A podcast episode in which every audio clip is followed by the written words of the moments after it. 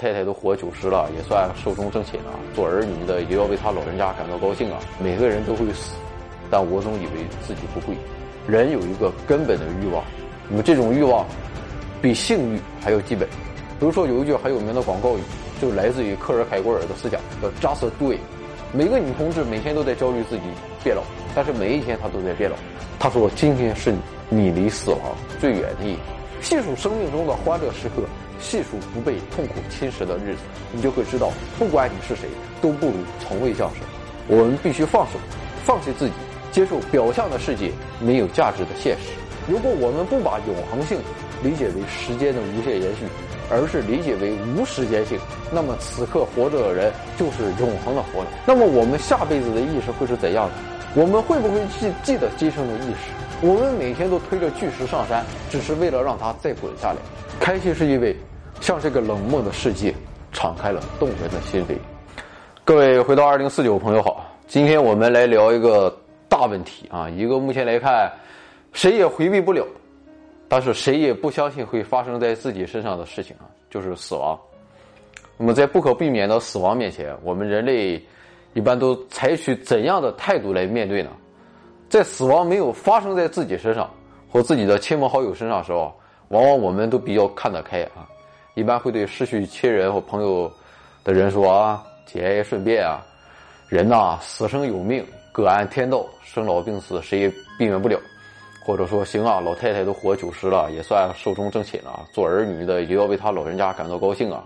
老太太这辈子太值了。那么这时候，我们每个人仿佛都变成了哲学家啊，或者心灵鸡汤大师。但是你让他自己面对一下死亡看看啊，绝对傻逼。甚至不用直接面对，每个人都基本不去想，甚至想不到自己会死这个现实，总在刻意或不刻意的选择逃避。有一句话很有意思，它来自亚美尼亚裔的美国作家威廉·萨洛扬。他在他的遗书里写道：“每个人都会死，但我总以为自己不会。”那么这句话真是把我们每个人对死亡的态度一语道破。但是十分可惜的是啊，至少目前来看，纵观人类的几万年历史，尽管我们竭力抑制关于死亡的种种想法，但是死亡终究会到来，不可改变。而且死亡这个问题啊，对于人类，相比于其他动物来说，更为复杂，更为纠结。因为只有我们人类知道自己会死亡，那么动物它是不知道自己会死亡的。这就有点像人生烦恼十字史的感觉。同时，人类啊，又幻想可以获得永生，不论是灵魂的永生，还是肉体的永生。那么死亡让我们不寒而栗，但是没有明确终点的生命。它又仿佛没有什么意义。那人的必死性与哲学的基本问题始终交织在一起。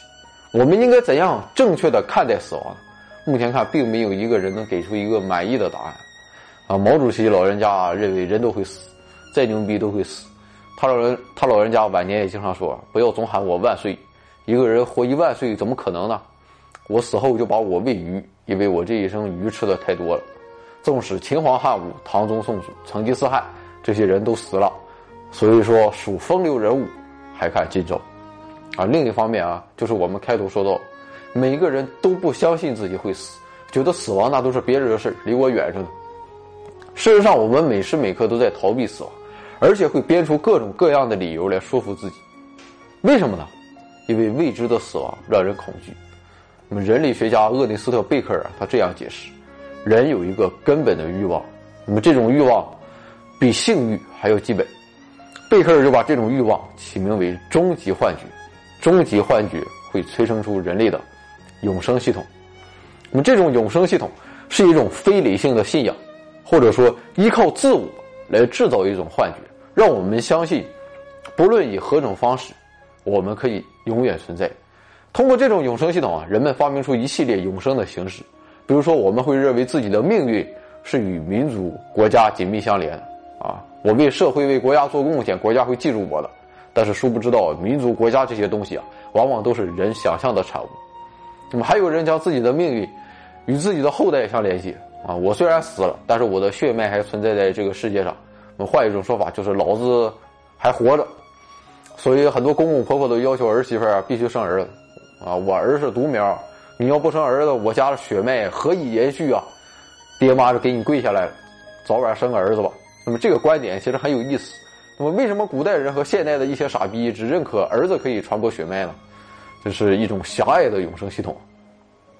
还有人认为啊，就是通过艺术品可以获得永生。那么我是艺术家，我是作家，或者我是音乐家，虽然我死了，我的作品会流传下去，被世代传扬。那么这些艺术品都是我灵魂的一部分，所以我也获得了永生。那么我们普通人创造不出来这种艺术品怎么办？我们可以到旅游景点刻上“到此一游”。那么除了这些，还有财富的永生系统。伟大的《弟子规》啊，伟大的《弟子规》教育我们：人呐，要想长命百岁，或者死后永远活着，就要行善，把自己所有的钱都捐出去。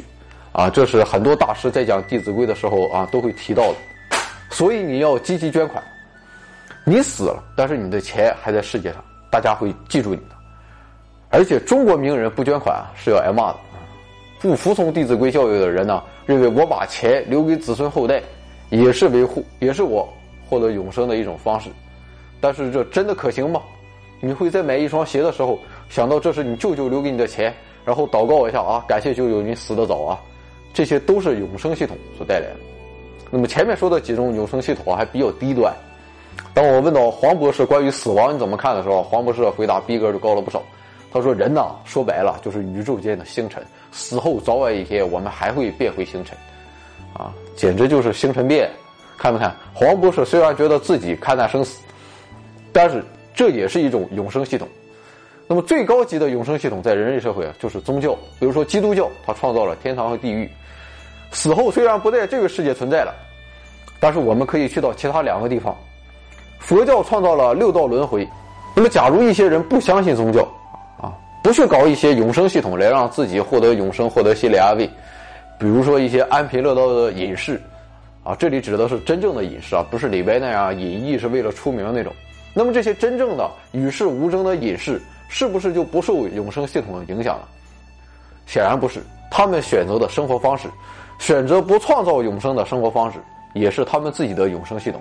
他们希望通过这样的方式来让自己的生命大过死亡，超越死亡。可以说，永生系统存在于每一个人类的意识之中。但是不可避免的是啊，永生系统会让人们的行为适当啊。如果我们认同了某个永生系统，就必将会把终极的个人意义也赋予其中，这就势必会和其他人的系统产生对立。那么，宗教冲突就是最明显的一种表现形式。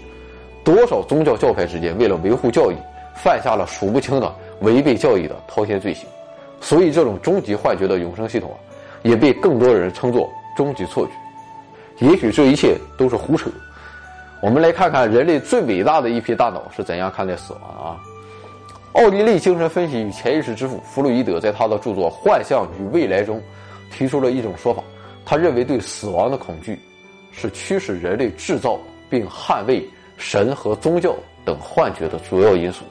正因为人在死亡面前十分渺小，所以才在潜意识之中创造神来帮我们解决问题，并且让我们相信自己创造的上帝及上帝的永生的承诺。那么弗洛伊德这个人很现实，他觉得宗教本身啊只是一种为了帮助我们摆脱死亡恐惧的文化童话。那弗洛伊德还认为人有两种基本驱力所控制，一个是爱欲，一个叫死亡驱力。爱欲就是力图把生命、爱、快乐和生产力最大化的驱动力，是一种积极的力量。但是弗洛伊德到晚年愈发发现，一些现象怎么用，怎么都用爱欲他解释不不了。比如说战争和蓄意破坏，啊，还比如当我们站在高处的时候，我们总有一种莫名的冲动，想要跳下去，啊，明知道跳下去必死无疑，但是大脑很明显有个信号告诉你，你去试试。那么这些都是死亡驱力的表现形式，死亡驱力最温和的表现形式就是发呆，啊，这个我们每个人都有经历，而且很多人深谙此道，是发呆界的高手。比如说我自己啊，我就经常坐着坐着就进入到一种无意识的境地，仿佛时间和空间都不存在了，一坐就是很长时间。按照弗洛伊德学说，这种远离刺激并寻求安稳宁和的心理需求，或者说把生命的不安转化成无机的稳定性。就是对死亡的彩排，啊，让你提前适应死亡后的独立于时空之外的空虚世界，这也是死亡驱力所带来的。看来一个简简单单发呆，真是细思极恐。那么弗洛伊德认为啊，死亡驱力不能内化，也不能外化，因为死亡驱力非常强大。如果死亡驱力过于内化，人们就会有受虐和自杀的倾向；同时，死亡驱力也不能过于外化，那么外化就会表现为转嫁自己的死亡恐惧，这就是战争和暴力的源泉。那么，人的生活的目的就是让爱欲和死亡驱力达到一种平衡。弗洛伊德的学生荣格，他对于死亡也有很深刻的见识。他认为死亡驱力啊，来自于人的潜意识。我们人的意识分为潜意识与显意识，但是潜意识比显意识更为重要。他和他的老师的不同之处在哪？荣格认为，宗教也许并不是我们在死亡驱力影响下编造的，从而让上帝和神来帮助我们。宗教是自我内心关照而得，因为潜意识更为聪慧。那么我们这个潜意识是是怎么看待死亡的？这个还真有个实验为证。那么六十年代，人类开始使用迷幻药，它来探究更有启示性的人类深层次的潜意识的精神世界。那么在一九九六年，一个大胆的医生泰勒，他在自己经受严重中风的时候，观察了自己左脑停止的状态。那么我们大脑有有分工，右脑加工处理大脑当下所感到的、感知到的外部环境。他用图片的方式进行思考，在右脑的立项里，里我们是完美的、完整的、美丽的。右脑把自己想成一个能量体，和宇宙中所有的能量，啊及整个人类的能量相连。左脑是线性的、有条不紊，它是理性的，它会提取当下所接收到的讯息和种种细节，把它们同过往的知识和经验联系起来，并预测未来的可能性。那么，他用语言而非图形的方式来思考。那么泰勒发现，他在自己在中风的时候啊，就体验到了左脑停止，只用右脑来进行思考思考的情况。他感觉自己啊，超越了所有的界限，跟宇宙所有能量融为一体。他感到平静、愉悦。同时，他的左脑焦急的左脑间歇的释放着信号：“你快死了，快点求救啊！”但是没有左脑持续帮助，求援是不可能的。他可能打通电话，但是他根本就说不出来话。那么到了医院后啊。他觉得周围满是喧嚣和混乱，但是突然又觉得自己的灵魂穿过了幸福的海洋。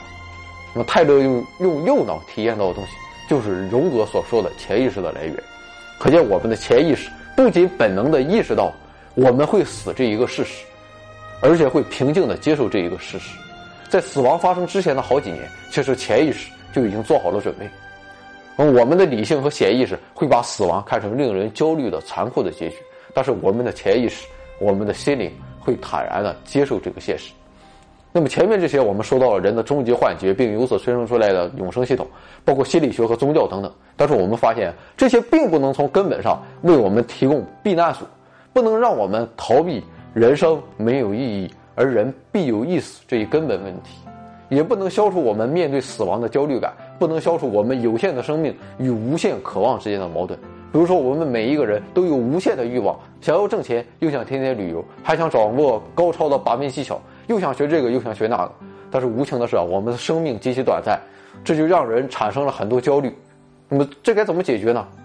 很多人选择跳过这一层焦虑，直接进入快乐的永生系统。啊，比如说爸妈的希望就全在你身上了，爸妈这辈子算是完了，全家就指望你了。但是有人不这么认为，谁呀？存在主义之父。丹麦哲学家克尔凯郭尔，他认为这种直接进入永生系统的捷径根本没有用。我们要直面死亡的焦虑，我们拒绝生活在死亡的阴影中，我们也就失去了体验超越的唯一机会。啊，这是因为焦虑是我们的终极老师。我们要直面这种焦虑，只有在死亡的深渊面前，我们才能为活出有意义的生命负责。但是为有限的人生负责的压力。也足以让我们崩溃。我是谁？我可以做什么？那么，怎样逃避这种压力呢？我们可以选择自我麻醉，让自己陷入一种日常的状态啊，陷入日常琐事琐事之中。但是这样啊，我们还是会焦虑。还有另外一种逃避策略，就是勇敢的把自己扔进目中无人的自我创造中。比如说，有一句很有名的广告语，就来自于克尔凯郭尔的思想，叫 “just do it”。那么，很多人理解这句话是只要去做。啊，其实这样理解是不准确的，正确的解开方式是想做就做，啊，就是靠自己的想法进行勇敢的自我创造。我们还有一条逃离死亡焦虑的方式，既不需要自我麻醉，也不需要自我创造，克尔凯郭尔说，焦虑本身就是出路。那么这个说法逼格很高。只有当我们敢于经历，知道生命不会永恒的焦虑，才能体验到超越，才能接触到无限。啊，不存在是存在的必要土壤，让我们得以看到存在。只有当我们愿意放弃幻象，承认自己的迷失、无助和害怕，才能摆脱自己，脱离虚假的安全感。这就是克尔凯郭尔所提倡的信念飞跃。但是，貌似普通人啊，甚至克尔凯郭尔本人都难以做到。那么，还有一些哲学家认为啊，根本没有必要忧虑死亡，因为死亡是人生的终极目标和目的地，这是让我们完整的一部分。啊，你为什么要焦虑？死亡就像长大一样，每个女同志每天都在焦虑自己变老，但是每一天他都在变老。那么这种想法代表人物就是叔本华。叔本华的境界比较高，他认为啊，生命是不断死亡的过程。如果你认真的思考过去，就会发现它是死亡的仓库，堆积着不再存在的世界。这些世界永远的消失了，无法挽回，彻底的死去。啊，还有一句鸡汤味道很浓很浓的话，说今天是余生的第一天。告诉你，美好的前程才刚刚开始。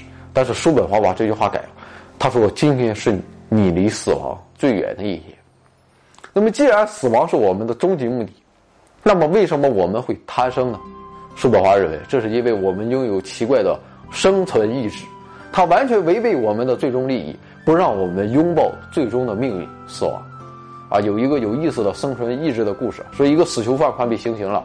监狱长说：“今天你可以选择任意一样想吃的东西，我们都可以满足你。”死囚犯说：“我想吃草莓。”监狱长说：“现在这个季节还没有卖草莓呢。”死囚犯说：“没事我可以等。”那么这就是我们奇怪的、强烈的生存意志。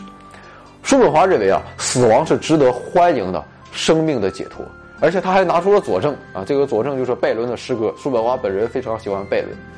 这个诗歌里说：“细数生命中的欢乐时刻，细数不被痛苦侵蚀的日子，你就会知道，不管你是谁，都不如从未降生。”也许很多人都认为叔本华是一个悲观主义者，但是恰恰相反，叔本华并不是悲观主义者，啊，这是他自己说的。反正我是挺相信的。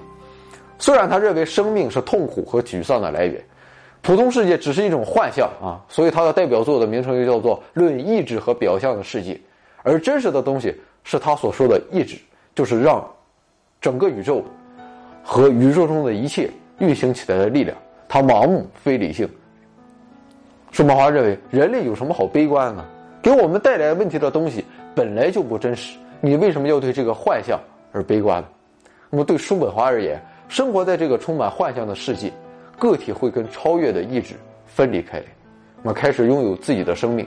分离后的第一天。它会跟日常生活中的幻象相连接，啊，叔本华认为这些幻象包括所有的事物，从我们的职业到爱国主义，到对宗教的虔诚，那么这种连接使我的个人意志与你的个人意志相对立，于是产生了世界痛苦的根源。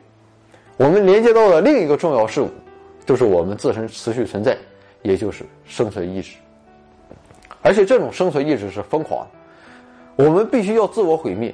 继续活下去只会让我们更加痛苦。我们必须放手，放弃自己，接受表象的世界没有价值的现实，同时也接受生命和死亡都不真实的现实。只有这样，我们才能拥抱真正的真实，拥抱真正的意志。你们看似叔本华这是典型的悲观，其实不是。他认为意志力不会消失，意志力不会死亡，因为世界事情只会出现在表象的世界，而真实的意志力坚不可摧。以上这些就是叔本华的观点，那么提供给人给了人类一个超越死亡的方式。但是大部分人看来然并卵，大家想要的还是表象的世界继续存在。啊，在叔本华眼中，可能这些人就秃样了。那么存在和不存在是哲学的根本问题之一。那么这种东西也让哲学家感到困惑。没有不存在就没有存在，没有存在也就没有不存在。如果有一天发生了基础的宇宙战争。啊，我相信叔本华一定会和意志力的力量站在一起。那么，在死亡这个话题上，在哲学家中影响力最大的，就是德国存在主义哲学家海德格尔。呃，为什么？因为阅读他的这本《存在与时间》啊，基本就等于死了一回。啊，你看这本书里说的话啊，明确的思考存在，需要忽视存在啊。道者把存在当作存在物，并把存在物作为存在物的程度。所有形而上学都是一样的。时间不是一个事物，所以它什么都不是。但是它不断流逝，永远存在，不像时间里的存在那么短暂。那么就这两句话，我看几百遍估计都看不懂。但是海格海德格尔又说，哲学如果好懂，就无异于自杀。那么这句话就让我们这些普通人找回了不少自尊。我们简单点用人话来诠释一下。海德格尔对死亡的贡献，就是告诉人们要直面死亡，真实的活着，诚实的活着，实现生命的价值。没有死亡的意识，我们只是半死不活。只有人类才会意识到自己终将死去，会意识到自己死后面临的巨大空虚。但是人们都会压抑这种死亡意识，使自己生活在对死亡的拒斥之中。海德格尔认为，这样的生活根本不是生活，否认死亡是万万不可能。啊，海格海德格尔他又进进行了进一步的思考。他说，期待死亡的焦虑感不仅不会干扰到生活，还会带来不可动摇的快乐。古罗马时代有一句口头禅：“记住你会死去。”在古罗马时候，凯旋的英雄走上罗马的街道，身会身后都会跟着一个奴隶小孩，不断的重复这句话。这样做的目的就是提醒提醒这些英雄，诚然你今天站在了世界的顶端，但是跟我们所有人一样，有一天你也会死。死亡面前，人人平等。海德格尔甚至认为，灵魂也不会永生，因为这样实在太无聊了啊！或者就要像甘地说的那样，去生活就像明天会死去一样，去学习就像会永远活着一样。另一位对死亡有深刻思考的是法国存在主义大师保罗·萨特。听说他用了六天时间阅读海格海德格尔的著作，萨特确实牛逼啊！六天看完了，不但看完了，而且进行了自己的思考。并对死亡提出了自己的见解，说出来的话更不像人话，还创造了一堆新名词。他的著作叫《存在与虚无》，我比海德格尔的还厚。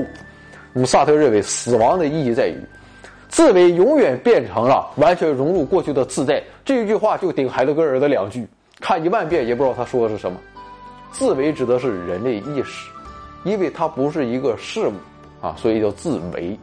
如果它是一个事物，就会成为自在，自在才是真实的事物。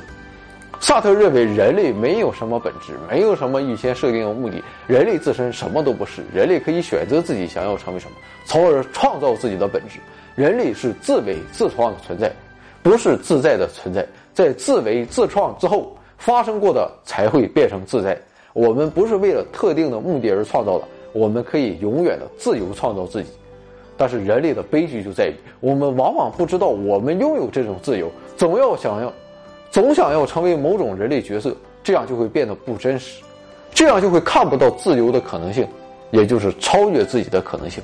其实这种可能性在他死之前都会存在，死去之后就会成为事物，成为自在，这时候人才拥有不可磨灭的本质——死尸。那么前面说的这些人类看待死亡的眼光。其实并没有减轻我们的焦虑，我们普通人的想法依然极其简单，我们只是想单纯的获得永生，其他什么超越、终极目的、自为自在，我们都不想去关心，我们也不关心那些终极幻觉所带来的永生系统啊！就像赵本山的小品啊，我们衷心祝愿乡长福如东海、寿比南山，永远活在我们心中。但是著名演员导演乌迪·艾伦的一句话，这是说到我们心坎里去了：我不想活在祖国人民的心中，我只想活在我的公寓里。况且被记住只是少数的，普通人只能寄希望于留下一个高逼格的遗言让人记住，比如比如墨西哥的革命者啊，潘丘维拉，他说我不能就这么死了，你得告诉别人我说了些什么。但是就算是牛逼人物的遗言，往往也并不见得高明到哪里去。比如苏格拉底说我还欠阿斯克勒庇俄一只公鸡，马基雅维利说我想去地狱，不想去天堂，地狱里有教皇、国王和王子，天堂里只有乞丐。圣人和传道者，马克思最直接，滚！没有说够的傻子才有遗言。但是后来人们发现，追求永恒，也不能指望哲学家了。哲学家境界依然很难达到。永恒是否存在于伟大的来生，亦或就潜藏在我们的周围？维特根斯坦说：“现在就是永恒。”那么，永恒是时间的片段。维特根斯坦在世界上估计最看不懂的著作《逻辑哲学论》中说道：“如果我们不把永恒性理解为时间的无限延续，”而是理解为无时间性，那么此刻活着的人就是永恒的活着，跟时间维度为无关，或者在时间维度之外，我们存在于其中的现在它是没有时间性的，它不是时间的一部分。永生属于此刻活着的人，啊，我们很难接触到永恒的现在，而是总是沉湎于过去或者期待着未来，以至于我们从未活在当下。那么关于这个观点，大家可以参考一下我们六月十七号的节目，我们的命运是不是决定好的？那还有一种不朽的方式，就是灵魂啊。假如有灵魂，我们就可以依靠灵魂获得永生。那么灵魂到底有没有呢？柏拉图认为人的灵魂由三部分构成：理性、激情和欲望。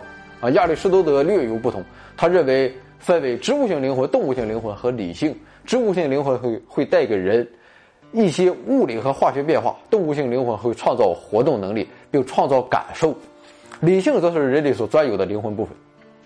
但是这两种灵魂啊，其实并不是我们所认为的那种灵魂，死后还会存在的灵魂啊，不是这种。现在我们把亚里士多德和柏拉图所说的灵魂。更多的称作心智，那么如果这种心智是灵魂，那恐怕大伙就失望了，因为心智就来源于我们的大脑，那么脑死亡，心智也就不存在了，我们永生就完全不可能。那么身心之间的关系到底是怎样？现代的哲学之父笛卡尔提出了心物二元论，他认为心灵和物质是两种截然不同的存在，以不同的规则支配不同领域，完全没有共同之处。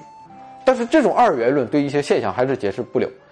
比如物质会引起心灵的变化，那看到美女，我的心灵和肯定和看到丑的反应是不一样。同时，心灵又会引起物质世界变化。啊，这个问题他解释不了。十七世纪哲学家，德国理性主义者莱布尼茨啊，莱布尼茨就是牛顿天天骂的那哥们儿啊。他认为心灵和物质完全没有关系，是并行的啊。这种心物之间的交互作用，只是上帝预先设定好了这种联动的和谐。你看来。莱布尼茨也开始胡扯。十九世纪的进化论者赫胥黎认为，心智只是身体功能的副作用，是附带现象，就和阴影一样。这和我们的马克思主义就有很多相似之处。他说，如果我们的灵魂可以不朽，那么我们下辈子的意识会是怎样的？我们会不会记记得今生的意识？如果不记得，那么永生又有什么大不了的？我都不会继续存在，那干嘛在乎永生呢？至少现在表明，我应该记不起我的来世，啊，我也不知道谁能记起自己的来世。那么以此类推，就算我有下辈子，我也记不得我是转世过去了，我依然会活在有限的死亡的焦虑之中。那这么看来，永生也没有什么大意思。来世没意思，我们还得寄希望于死后进入其他真实世界，比如天堂或者地狱或者其他什么世界。那么死后是什么感觉呢？嗯，上世纪有一本书叫《死亡回忆》，曾经引起了疯狂的关注。那么这本书记载了一些濒死的现象和濒死记忆。作者采访了几百个素不相识、有过濒死体验的人。那么这些有过濒死体验的回忆，通过这些回忆，作者发现死后不仅有来生，而且宗教不单不是编的，反而是来源于真实的经历。天堂、地狱、圣地、撒旦、心灵感应、天使，这些都是真实存在。但是我们还是不能下定论，因为这些濒死记忆是不能证伪的，不能证伪就表明不是科学了。这些濒死记忆真的是经验现实，是真实的世界，还是大脑胡乱编造的？我们无法证明。那么按照科学解释啊，这些现象是由于神经突触的突然断裂啊，这是一种异常的大脑活动方式。我们可以把大脑想象成一台终极电脑，它关闭后再重启的话。就会出现很多能够引起变化的大脑活动，濒死体验和濒死记忆都是这种大脑活动异常的产物。但是随着科学的发展，我们人类不断的寻求不朽，也许有一天死神真的会失业。那么这就是现代的生物科学技术。我们再过几天在短篇节目《新知》中会讲到再生医学。那么在理论上，通过生物手段，我们完全可以获得不朽。但是不朽真的就是有意义的吗？我们存在的价值又在什么地方？其实，人类的发展并不在于人类可以长生不老，而是由于我们每一代都比上一代更为优秀，所以不妨让死亡成为一种生活方式。二十世纪法国存在主义者加缪认为，生与死是人类的终极形而上学问题。虽然我们的人生是短暂的，也有可能是无聊的，是虚幻的，就像加缪在西西弗斯的神话中的主人公西西弗斯一样，我们每天都推着巨石上山，只是为了让它再滚下来。这并不是什么有意义的人生，但是加缪说，如果一个人没有自杀，选择继续活下去，那就是有意识的选择着生，踏出了为自己的存在负全责的第一步。他存在是因为他选择继续存在。从某种意义上说，他开始了自我创造的终身任务。啊，加缪并没有像尼采一样提出继续生活的乐观理由。他认为，通常来说，生命完全没有意义，就像西西弗斯一样。但是，我们必须想象西西弗斯是开心的。他为什么会开心呢？加缪在《局外人》中给出了解答。《局外人》中的反英雄式主人公莫尔索，在被处决前认为。自己的人生是完全没有目的的，但是我依然很开心。开心是因为向这个冷漠的世界敞开了动人的心扉。那么生命是荒谬的，所以死亡也是荒谬的，一切都是一个巨大的玩笑。所以说了这么多啊，看来对于死亡的焦虑，我们也没有更好的解决办法。尼采说，死亡是永恒的回归问题。尼采的超人英雄主义就体现在。他有能力在毫无价值的永恒回归面前，让自己充满力量。超人没有问题，但是我们普通人呢？黄博士说：“好好活着，生死看淡，不服就干。死亡既然不可避免，不妨就让死亡成为我们的生活方式，向死而生。如果我让死亡进入我的生命，接受它，直面它，就可以摆脱死亡的恐惧和生活的琐碎。那时候，我才会自由的成为自己。”那，乡村歌手蒂姆·麦格劳的乡村名曲《生如将士》中的歌词非常好。他说：“我去跳伞了，我去爬落基山了。我在一个叫傅满洲的公牛背上骑了二点七秒。我比以前爱得更深，说话更柔和。我原谅了一直不肯原谅的人。有一天，我希望你也有机会像即将死去一样活着。也许残酷的现实就和遗愿清单中说的一样：人活着就为了在某天死去。在你的一生中，是否有过快乐？”那你这一生有没有给别人带去快乐？他离世的时候合上了双眼，却敞开了心灵。没有东西可以永生，唯有死神永生。这也许是万物的根本规律。我们惧怕死亡，也许是怕今生来不及爱你，也许是怕自己的理想在有生之年难以实现，也许是对这个世界深深的眷恋。就像难念的经里的歌词：“笑你我枉花光心计，爱竞逐镜花那美丽。”怕命运会转眼远逝，为贪嗔喜恶怒着迷，则你我太贪功烈士，怪大地众生太美丽，悔旧日太直信约誓，为悲欢哀怨度着迷。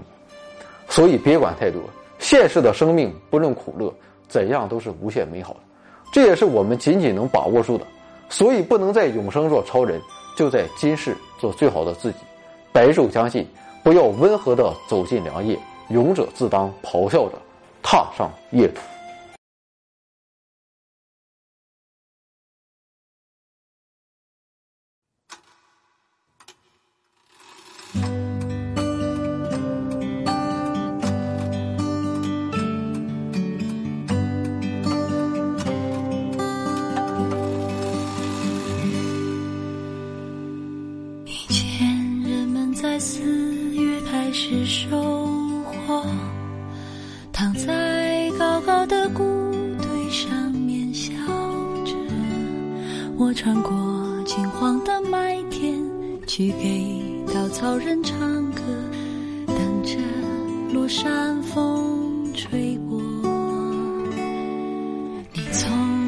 座叫我的小镇经过，刚好屋顶的雪化成雨飘落。